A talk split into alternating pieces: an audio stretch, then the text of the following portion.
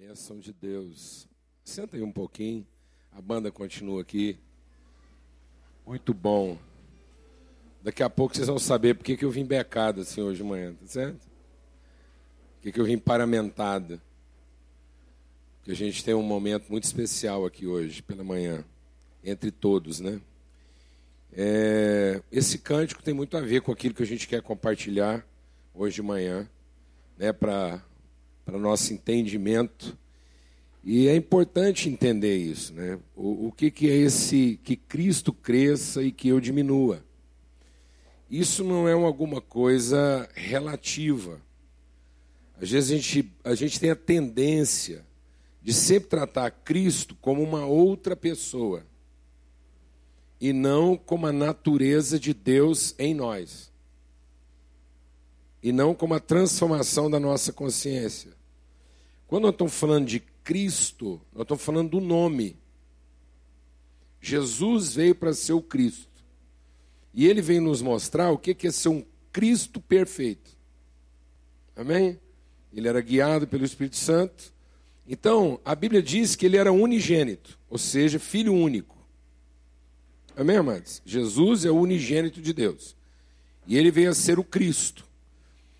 Deus deu a Jesus um nome que está sobre todo nome, e diante de qual todo joelho deve se dobrar. O nome que Deus deu para Jesus é o Cristo. Então Jesus veio para obedecer integralmente à orientação do Espírito Santo, e em obedecendo totalmente o Espírito Santo, ele encarnar todas as virtudes de Deus. Então Jesus tinha a missão de vencendo as tentações e o pecado, ele ser guiado totalmente pelo Espírito Santo.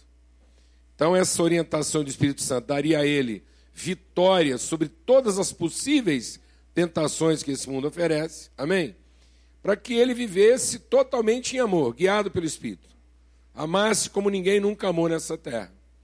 E ao fazer isso, ele encarnasse, ele materializasse diante dos nossos olhos as virtudes invisíveis de Deus: amor, bondade, benignidade, paciência, mansidão, domínio próprio. E ele nunca fizesse nada para salvar a si próprio, mas que ele entregasse todas as coisas em favor daqueles a quem Deus ama. Amém? Essa era a missão de Jesus. Revelar o homem na sua plenitude. Ser modelo de homem perfeito guiado pelo Espírito Santo. E a forma dele revelar isso é ele se tornar o Cristo, ou seja, no último momento da vida dele, ele não defender a si próprio. Amém, amados? Mas ele entregar todas as coisas em favor daquele a quem ele disse que amava.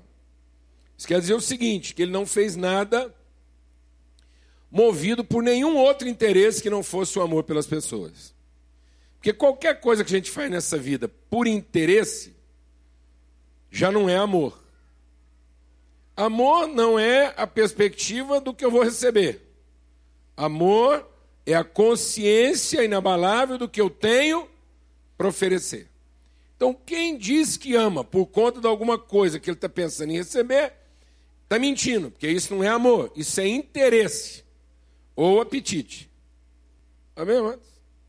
Amém? Por isso que o Cristo de Deus, o homem perfeito, é aquele que, em amando, não faz nada para si mesmo, amém? No momento em que ele podia fazer alguma mínima coisa para salvar a si próprio, ele se entregou totalmente em favor. Então, por que, que ele me salva? Porque aquele sacrifício todo, aquela morte injusta, revela a justiça de Deus. Porque a justiça de Deus não se revela na reivindicação do direito. Amém? A justiça de Deus se revela na cessão do direito. Ó, coisa maravilhosa. Aleluia. Glória a Deus. E aí nós estamos salvos. Salvo do quê? Da nossa ignorância do que é ser gente. Amém, mano? Porque estava todo mundo ignorante a respeito do que era ser gente. Mas agora que nós vimos Cristo, nós vimos o que é ser gente. Então ele era unigênito. E ele passou a ser o que? Primogênito. Então aquele que era único passou a ser primeiro de muitos. De modo que Deus pudesse ter muitos filhos com o nome de quê? Cristo. Então, Jesus deu a vida para se tornar o primeiro Cristo e não o único. Glória a Deus, irmão. Amém.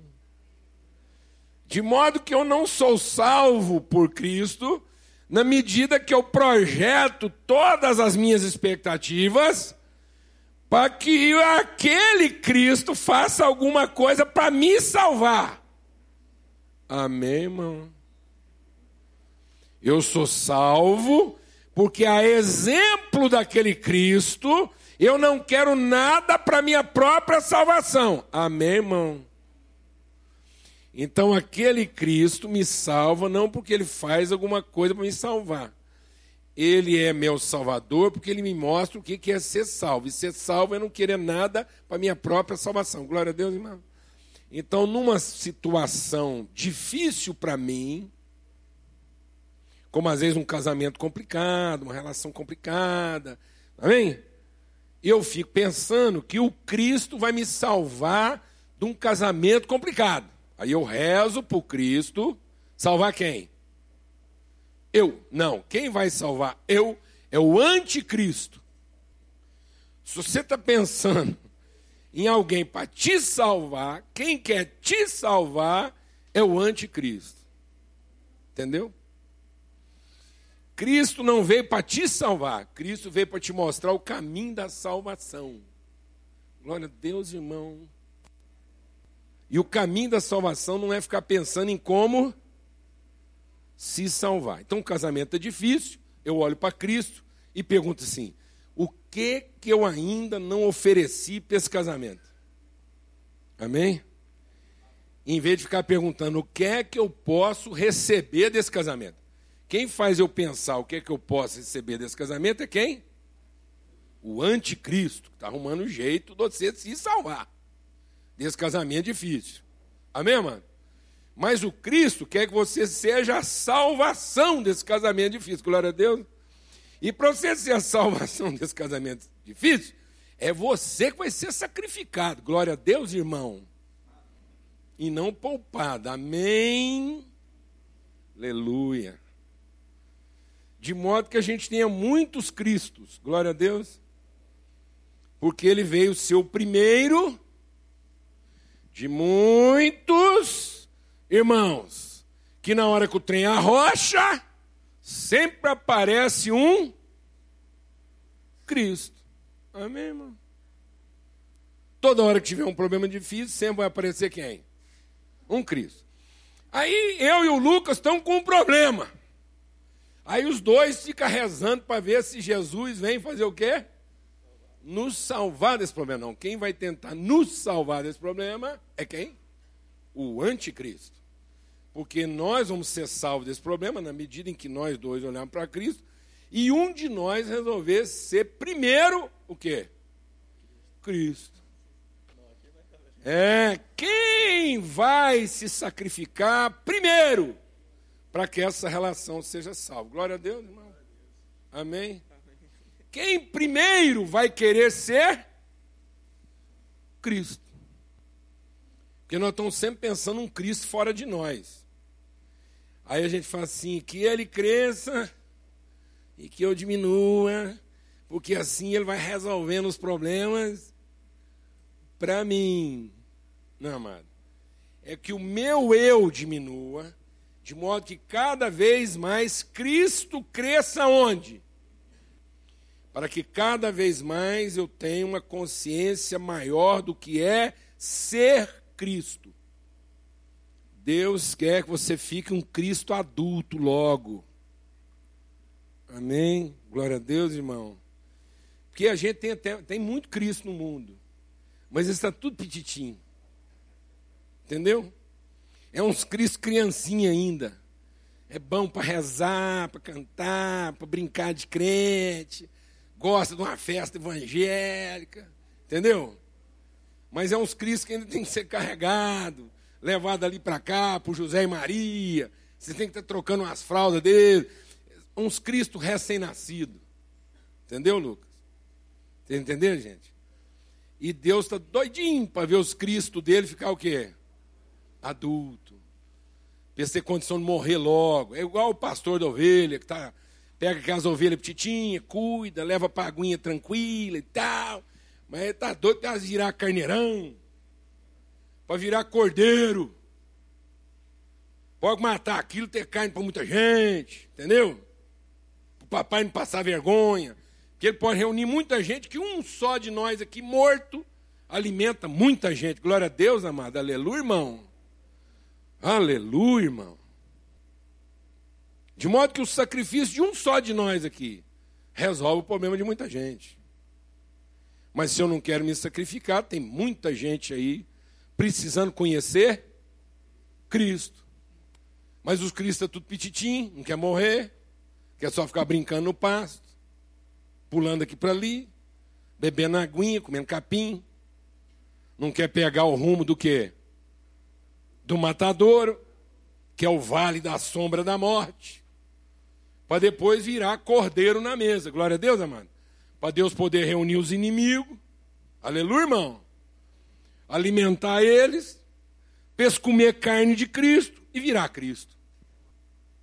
Porque todo mundo que come carne de Cristo, vira o que, irmão? Vira Cristo. Não é assim que funciona? Eu como tomate, viro tomate.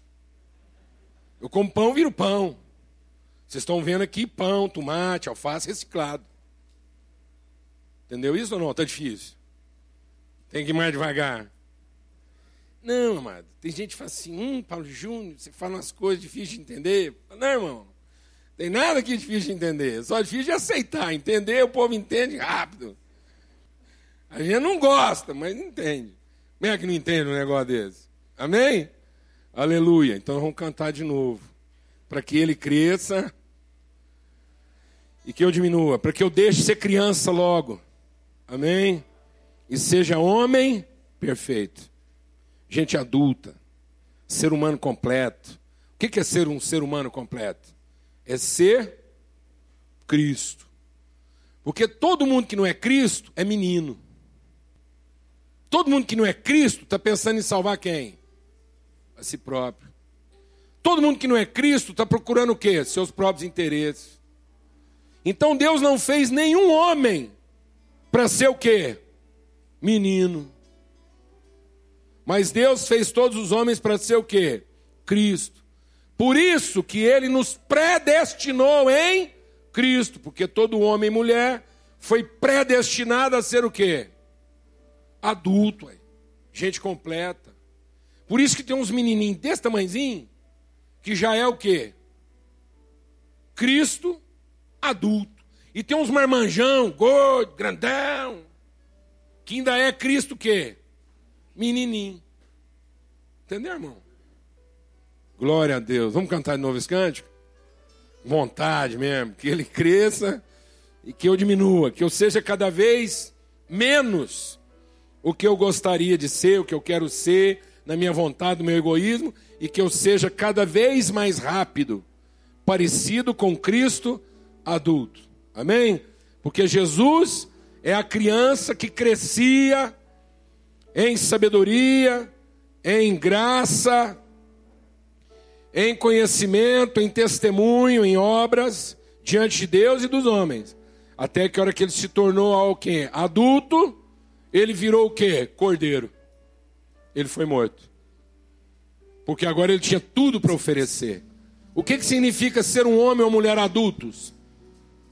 Quando é que a gente se torna realmente adulto? Quando a gente para de ficar procurando coisas para quem? Para a gente mesmo. Aí a gente deixou de ser menino. Amém? Porque virou cordeiro. Aleluia. Senhor, nós queremos isso mesmo. Ser, sermos guiados pelo Espírito de Cristo, o Espírito Santo. O Espírito que nos dá consciência de corpo, o Espírito que nos dá consciência de propósito, em nome de Cristo Jesus. Em nome de Cristo Jesus. Que o teu Espírito nos conduza, que a tua palavra nos dê o balizamento, a referência e o teu Espírito Santo a revelação do que é ser Cristo, do que é ser de Cristo. Em nome de Cristo Jesus. Amém. Amém. Aqui em Efésios, no capítulo 2, diz assim, continuando essa reflexão, né? Ele nos deu vida, estando, ele vos deu vida, estando vós mortos nos vossos delitos e pecados, nos quais andastes outrora, segundo o curso desse mundo, segundo o príncipe da potestade do ar, do espírito que agora atua nos filhos da desobediência entre os quais também todos nós andamos outrora, segundo as inclinações da nossa carne, fazendo a vontade da carne e dos pensamentos, e éramos, por natureza, filhos da ira, como também os demais. Mas Deus, sendo rico em misericórdia, por causa do grande amor com que nos amou, e estando nós ainda mortos em nossos delitos, nos deu vida juntamente com Cristo. Pela graça sois salvos. E juntamente com Ele nos ressuscitou e nos fez assentar nos lugares celestiais em Cristo Jesus, para mostrar nos séculos vindouros a suprema riqueza da Sua graça em bondade para conosco em Cristo Jesus. Porque pela graça sois salvos mediante a fé e isso não vem de vós, é dom de Deus. Não vem de obras para que ninguém se glorie.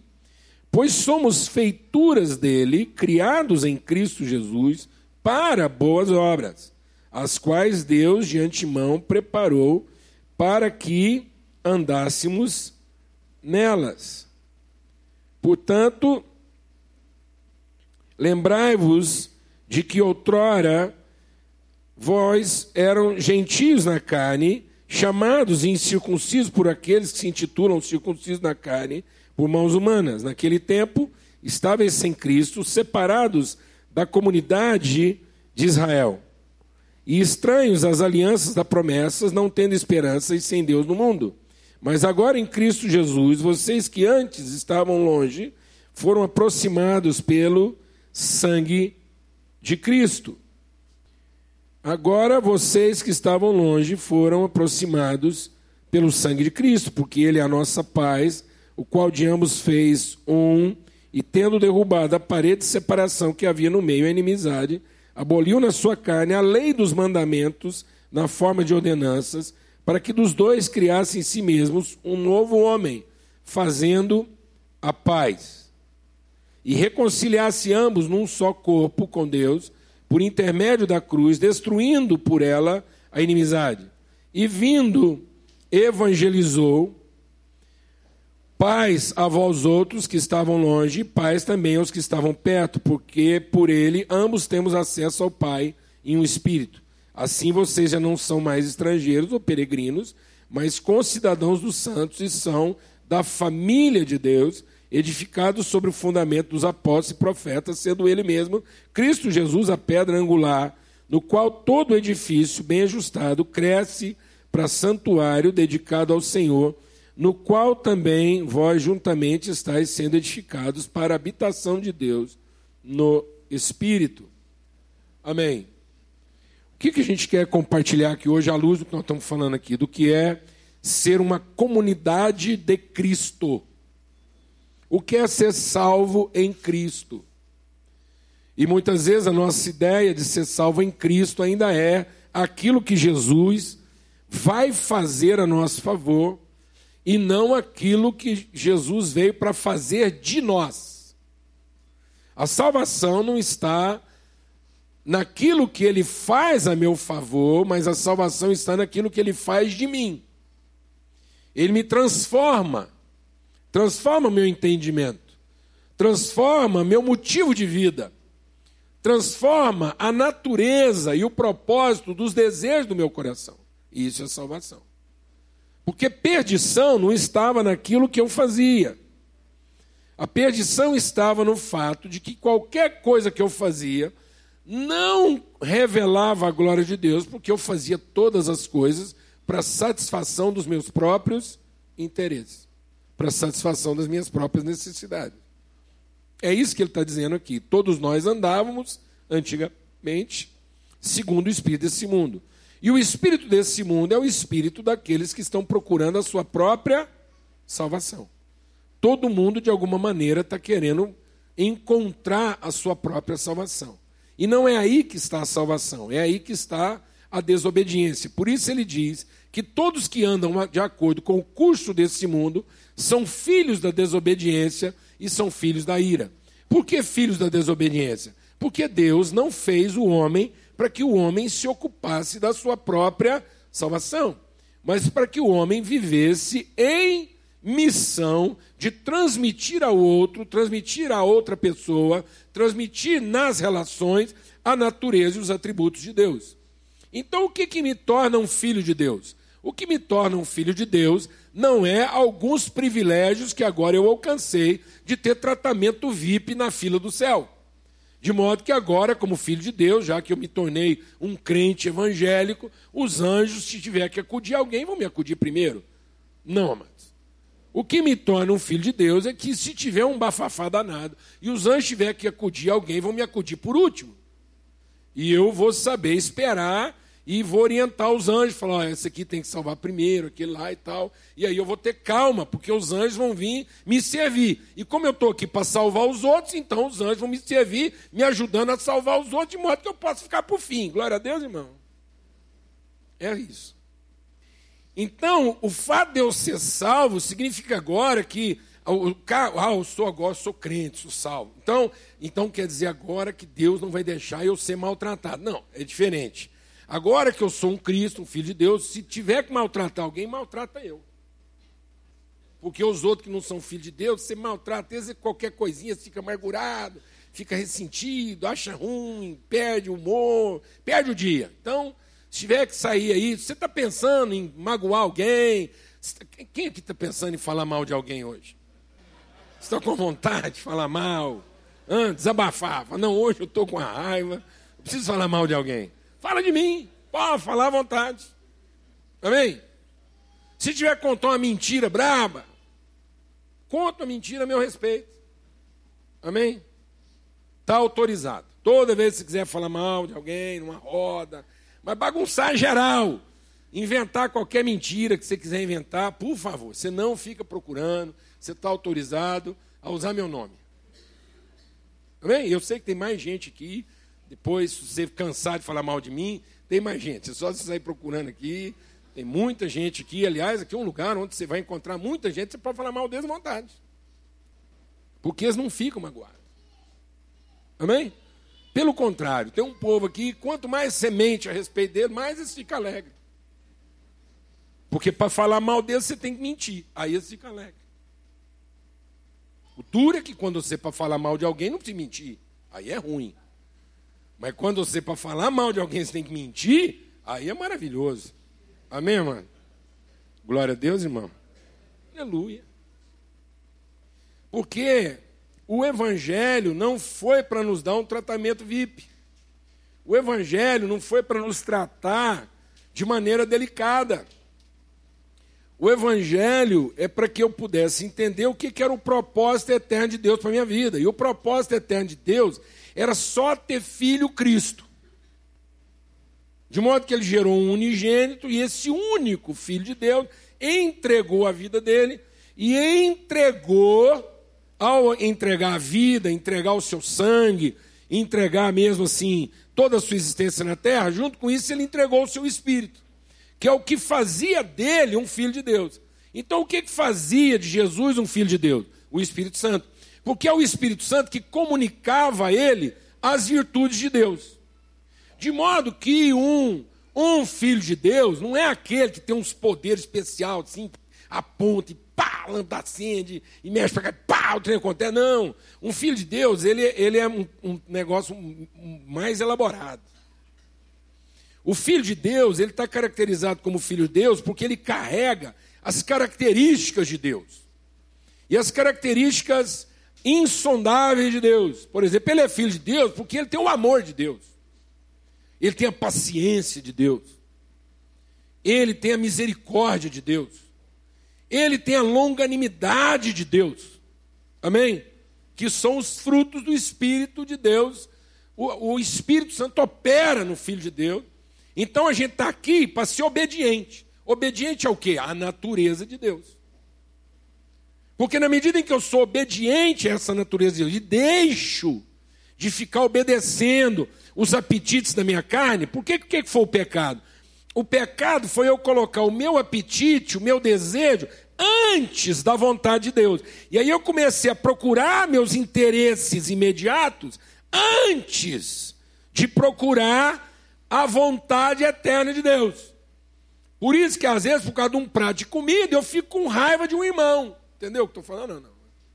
Por causa de um carro, por causa de um pouco de dinheiro, eu quero que a pessoa morra. Ó, isso é, isso é abominável para Deus. Deus tem que ficar nervoso com um negócio desse mesmo. Como é que não fica?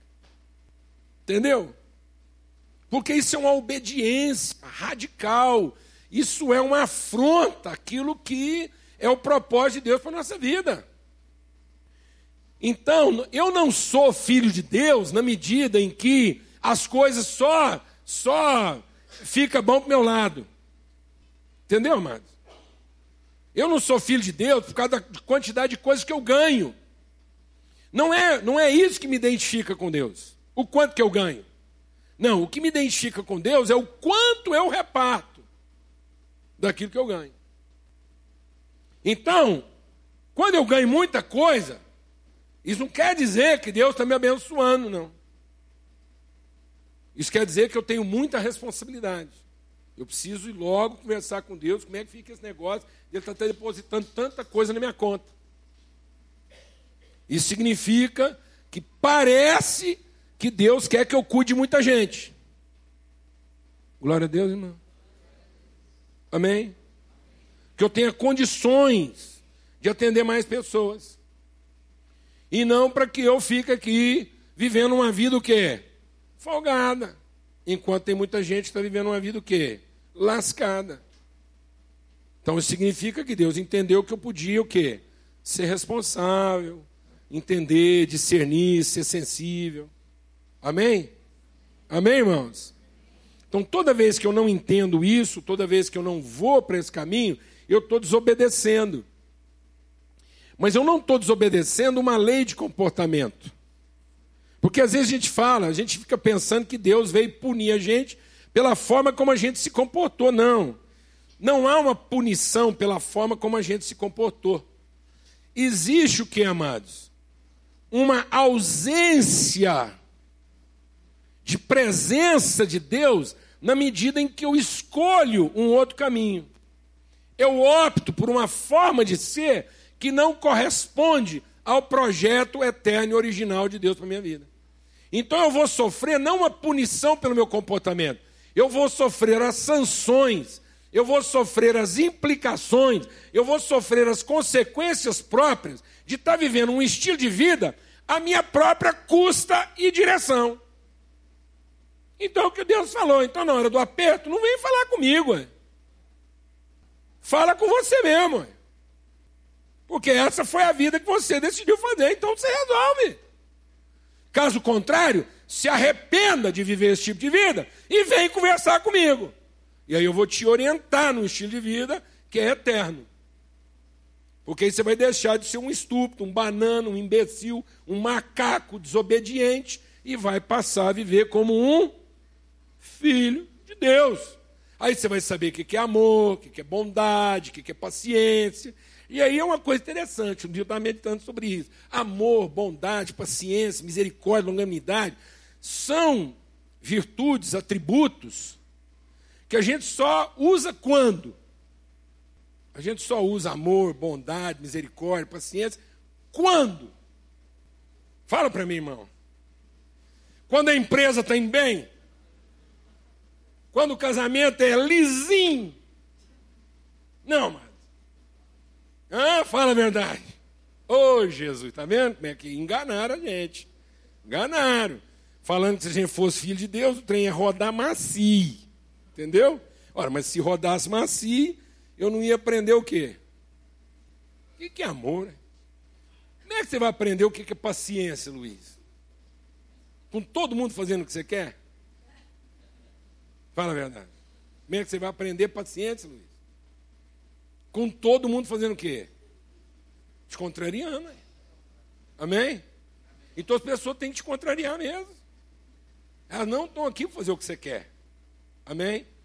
Você poder ensinar para elas o que é ter o quê? Paciência, irmão. Amém? Se todo mundo só fizer o que você gosta, você vai aprender sobre o que é misericórdia. Vai, mano. Então, tá vendo? Os atributos de Deus só funciona quando tudo dá o quê? Glória a Deus, irmão. Amém?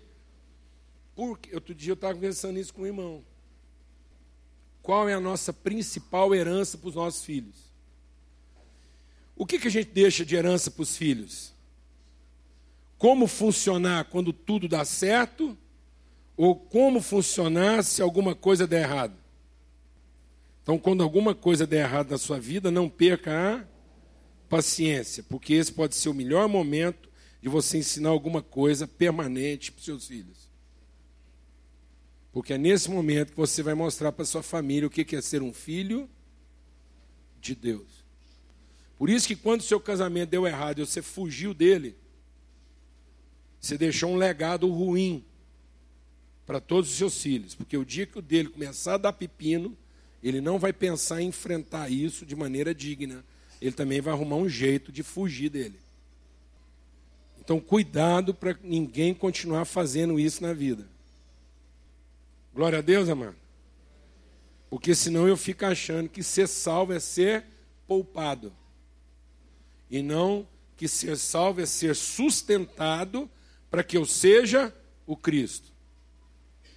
Amém, irmão? Amém, irmão? Porque a salvação está em Cristo. É ter a consciência de Cristo. É para isso que nós somos eleitos. Então, outro dia eu estava. Outro dia eu estava ouvindo uma entrevista e com um grande pensador cristão, um homem de Deus que eu respeito muito, um cara assim. Mas eu fiquei triste com a declaração dele. É um amigo e eu respeito bastante. E aí fizeram uma pergunta lá e ele respondeu uma coisa que me entristeceu. Não entristeceu no sentido assim de ficar ofendido, mas eu fiquei pensando, puxa, a gente está tão lá na frente e tem hora que a gente fala umas coisas que coloca a gente ainda tão lá atrás. E aí na pergunta que fizeram, ele respondeu assim: bom, as cinco religiões do mundo são o cristianismo, o judaísmo, o islamismo, o budismo e o hinduísmo. E eu fiquei muito triste com aquilo, né? Como é que a gente até hoje ainda continua pensando que o cristianismo deveria ser uma forma de religião. E, e isso é muito triste. Isso, isso mostra a nossa dificuldade em comunicar o verdadeiro evangelho.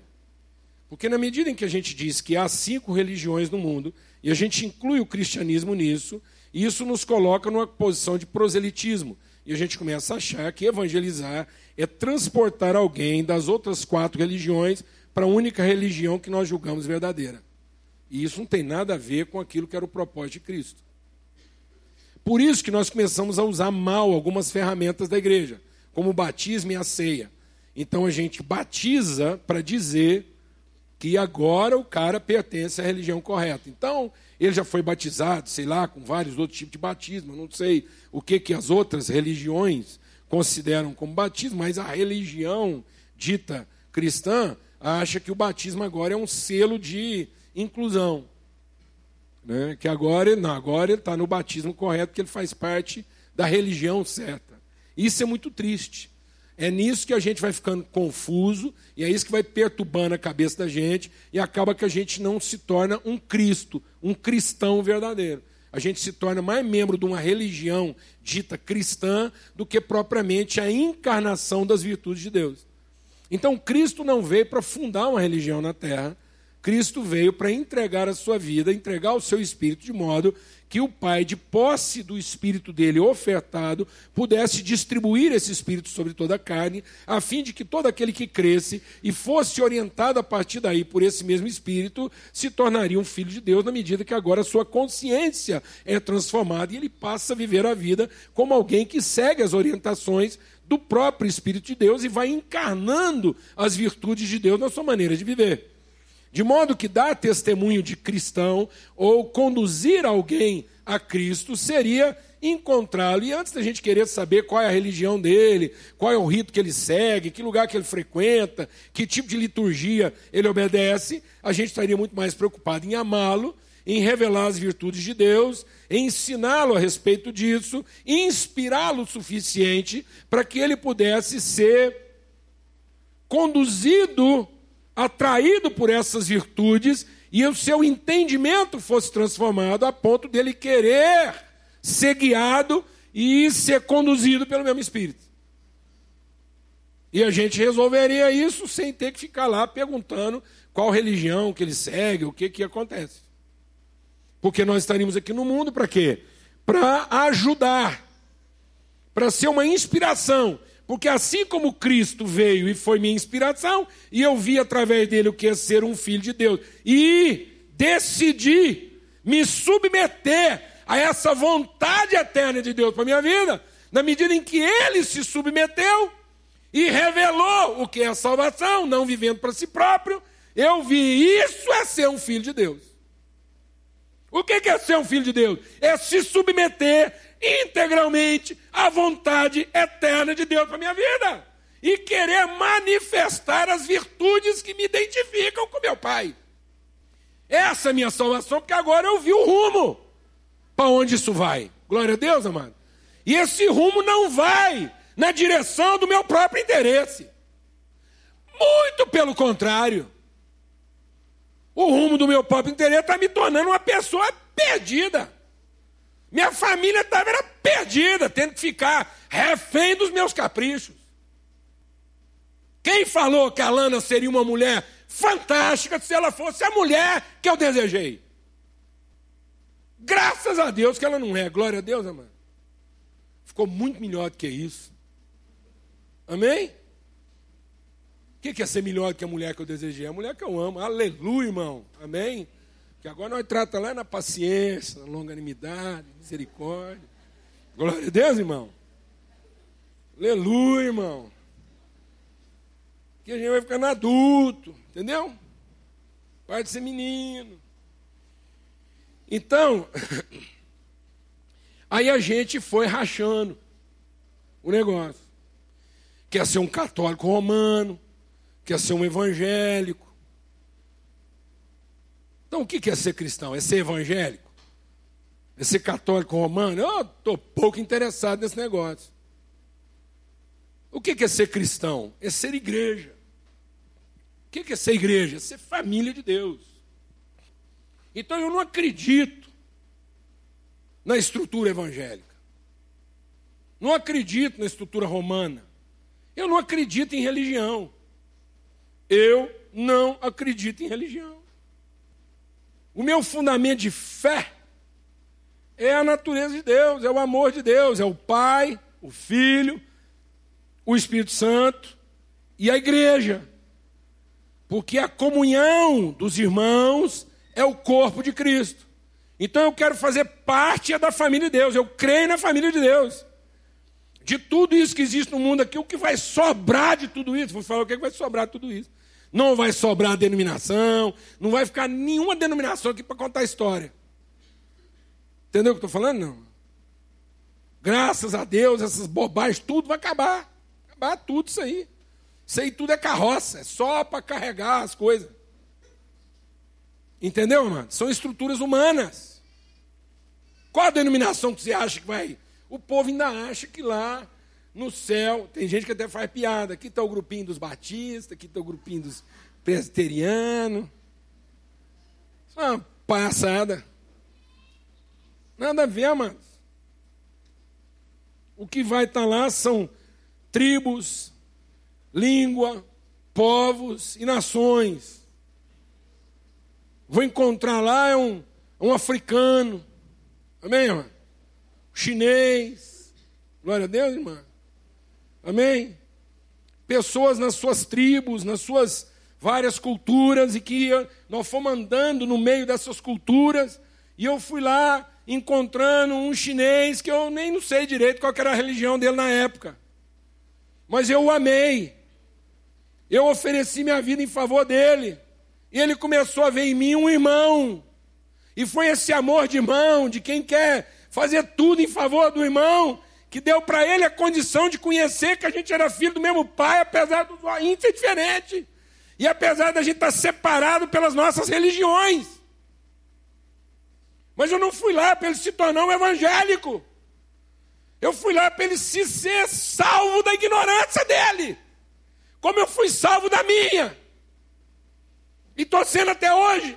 Inclusive salvo da ignorância de achar que por ser evangélico eu estou salvo. E que porque alguém é de outra religião está perdido. Quando alguém me faz a estúpida pergunta de querer saber quantos membros tem a sua igreja, eu falo, irmão, faz uma pergunta fácil. Eu não sei, nunca parei para contar. Eu vou contar. Você está falando do quê? Você está falando dos evangélicos, dos católicos, dos que se dizem cristãos? Nem aí dá para contar direito. Assume-se que em Goiânia a gente teria aí 80% da população confessadamente cristã. Mas como é que eu posso achar que 80% dessa população é efetivamente cristã se acabou de sair aí uma notícia que nós estamos entre as 30 cidades mais violentas do planeta? O que, que adianta ter tanto católico e evangélico nessa cidade?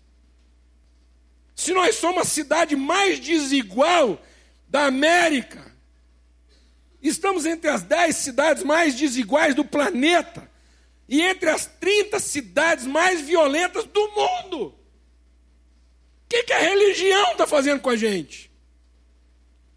Está todo mundo achando que Deus veio aqui para salvar quem? A mim. Não, mas quem está interessado em salvar você é o anticristo. Porque o seu pai está querendo te mostrar o caminho da salvação. E o caminho da salvação não salva você. O caminho da salvação torna você um Cristo, ocupado com a salvação dos outros. Ocupado em percorrer tudo quanto é canto, buraco desse mundo, e antes de querer saber se é uma prostituta, se é um gay, sei lá o quê, você está preocupado em amá-lo, em ter paciência com ele em exercer misericórdia, em revelar para ele todas as virtudes invisíveis de Deus, pelo único motivo que você é da família de Deus.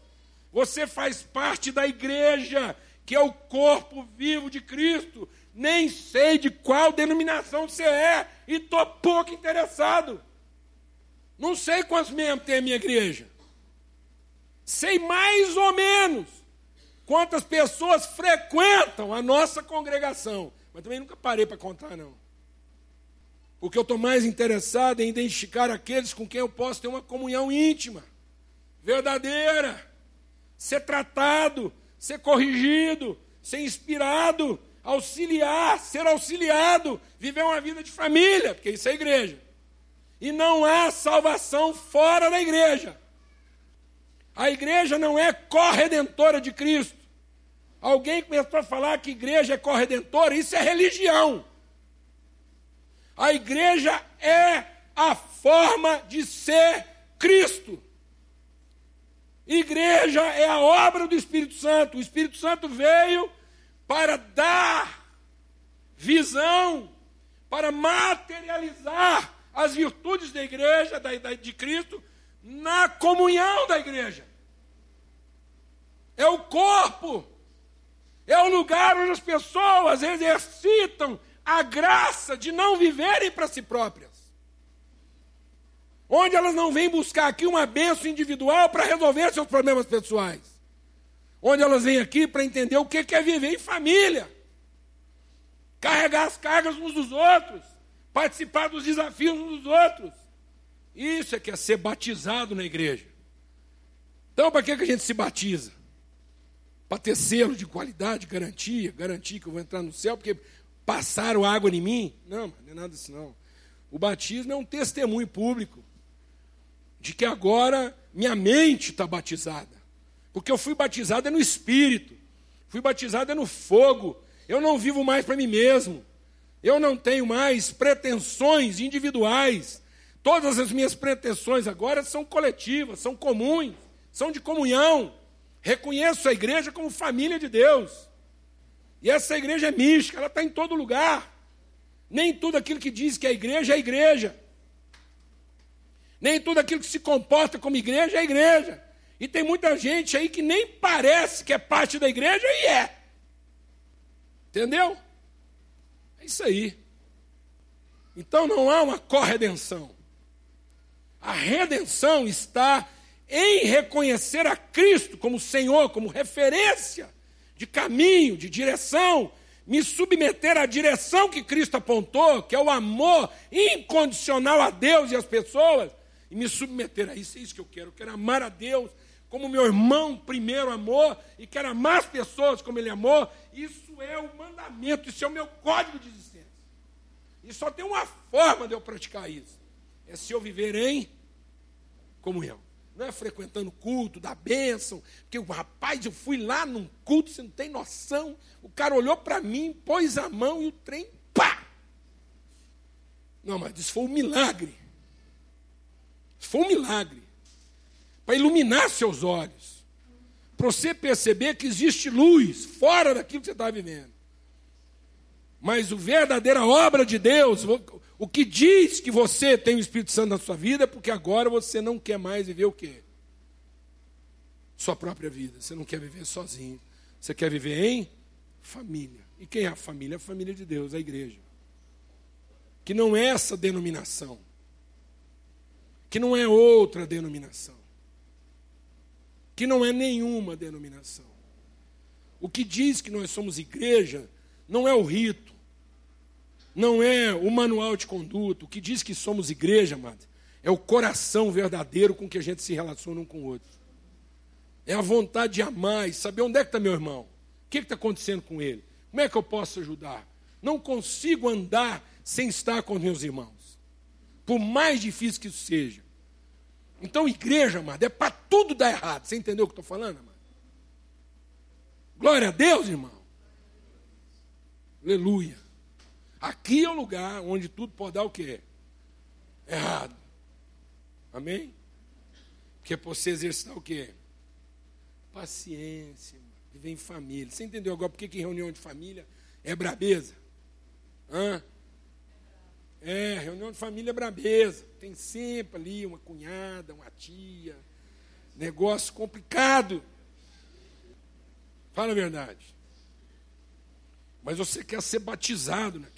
Amém? Isso é batismo, amados. Não é um ato religioso. É um testemunho espiritual de pertencimento, de ser família. Por isso que eu digo para você: não há salvação fora da igreja. Não há salvação numa relação individual com Deus. Se eu continuo achando que a minha relação individual com Deus vai me resolver, e eu insisto nisso, é porque eu não entendi nada de Deus.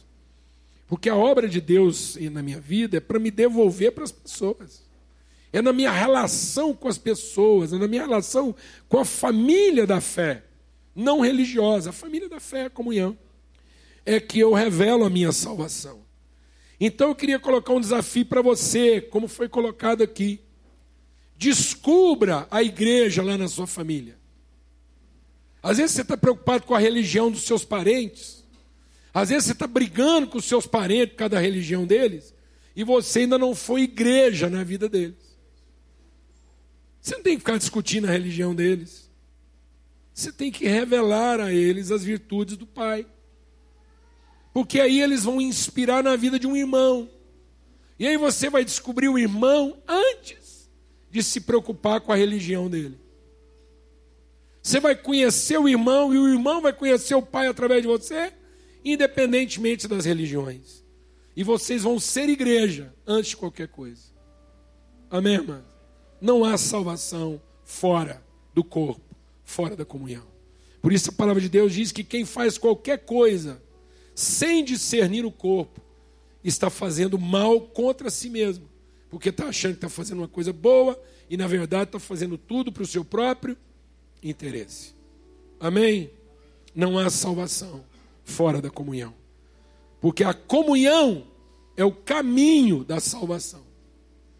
É a comunhão que diz que eu sou salvo. Procurar religião para salvar a mim é obra do anticristo. Procurar a igreja para me ocupar dos outros é obra do Espírito Santo. Amém? Aleluia. Amém, amados? É por isso, é por isso que a gente ora, é por isso que a gente canta, é por isso que a gente oferta. A gente não oferta para Deus olhar para nós e falar: puxa, esse cara investe bem na minha obra, eu vou investir na obra dele. Não é nada disso, mas oferta não é para isso. Oferta não é para fazer câmbio financeiro com Deus. Tem gente que faz, sabia que tem gente que faz cotação de bênção? Os caras saem percorrendo as religiões para saber qual religião está pagando mais o real, entendeu? Entendeu como é que funciona o negócio? Os caras falam assim, não, ali naquela religião eles são meio tradicional. Lá você dá 10, Deus devolve só 50. Mas tem uns lugares ali que é abençoado. Você dá 10 lá, Deus devolve 5 mil. A cotação lá é 100 para 1. Entendeu? Tem umas cotações mais fracas, o povo ora menos, é mais assim, banquinho mais merreca. É. Aí o povo sai procurando câmbio de oferta. Onde é que eles vão pôr o dinheiro deles e o trem vem com força. Isso, entendeu? Amado, o capeta que está ensinando esse trem para gente. Porque a gente deixa de fazer por quê? Por amor. Não é? A gente fica dando oportunidade para o anticristo. Sendo que nós devemos ser Cristo. Por que a gente oferta? Porque eu olhei para a minha vida, examinei minhas contas e entendi que eu posso contribuir, que eu tenho como participar e que eu quero participar de forma justa. Eu não quero participar como quem está fazendo um favor, como quem está sendo extorquido. Eu quero participar porque eu quero entender que eu fui transformado. Essa é minha vida, minha, agora é minha família. É o povo que eu quero cooperar, ajudar e esses são os empreendimentos com os quais eu quero estar envolvido. Amém, amados? Em nome de Jesus. Então avalia isso na sua vida. Amém? Avalia isso. O que, que tem feito você ofertar? O que, que tem feito você ser fiel na oração, nas reuniões? Por que, que é importante vir na reunião? Não é porque Deus vai te castigar se você não vier. Não é porque sua semana vai ser ruim se você não vier. Não, amados. É porque estando na comunhão, sua semana pode ser melhor. Sua semana não foi ruim porque você não veio. Ela ia ser ruim de qualquer jeito. Mas se você tivesse vindo, você teria melhores condições de ter enfrentado uma semana tão ruim e ali ia parecer o quê? Melhor. Entendeu? Nome de Jesus. A comunhão promove isso. Que o amor de Deus, o Pai, a graça do Filho e a comunhão do Espírito Santo de Deus seja sobre todos, hoje e sempre. Tem mais alguém querendo batizar aqui hoje? Não, né? Só para saber. Amém? Então vamos em paz. Uma boa semana para todos. Em nome de Jesus.